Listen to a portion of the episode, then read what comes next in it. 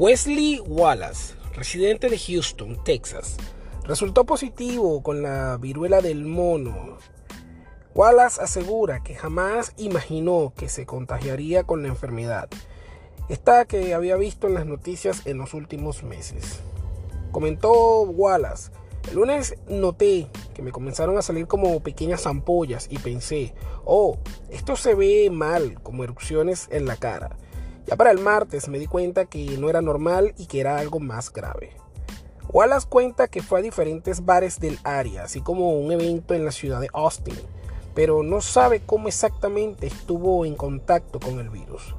Tenía fiebre, escalofríos, sudaba durante la noche, además de dolores de cabeza. Todos los síntomas que has leído sobre la viruela del mono, yo los tenía. Cada uno de ellos agregó el ciudadano. Cuando vio que las lesiones en su cara comenzaban a hacerse cada vez más grandes, acudió al médico que después de examinarlo le dijo que ya había visto casos parecidos y que tenía la sospecha de que se trataba de la viruela del mono. Días después le dieron el resultado y era positivo.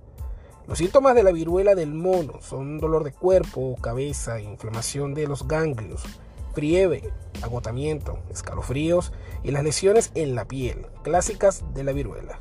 Quisiera ser muy claro que la viruela del mono no es una enfermedad para personas gay, no es una condición gay. De hecho, puedes leer artículos en donde una mujer de Houston fue diagnosticada positiva, esto dicho por Wallace. El hombre asegura que se siente mejor y que poco a poco han ido desapareciendo los síntomas, aunque las marcas de la cara van desapareciendo lentamente. Hasta el día viernes 22 de julio, el Departamento de Salud de Texas reportó 183 casos de la viruela del mono. 51 se registran en el área de Houston. En Estados Unidos, los CDC cuentan con unos 2.891 casos confirmados aproximadamente. Dos de ellos son de menores de edad. El sábado 22, la Organización Mundial de la Salud, la OMS, declaró emergencia global de salud debido a que se han incrementado los casos y se están propagando a través de nuevos métodos de transmisión. Su director dijo que tomó la decisión porque el brote se propaga rápidamente a través de nuevos modos de transmisión sobre los que sabemos muy poco y que cumple con los criterios de las normas sanitarias internacionales. La enfermedad ya está presente en 75 países donde se han declarado unas 17.000 infecciones según los datos de la organización.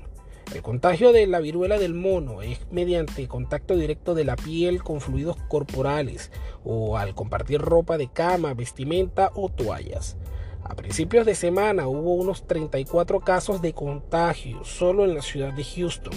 Ante el Departamento de, Salud del Condado Harris, este habilitó una línea exclusiva para informar sobre la viruela del mono y el número es 832-927-0707 para reportar estos casos que puedas ver en la calle o si conoces a alguien.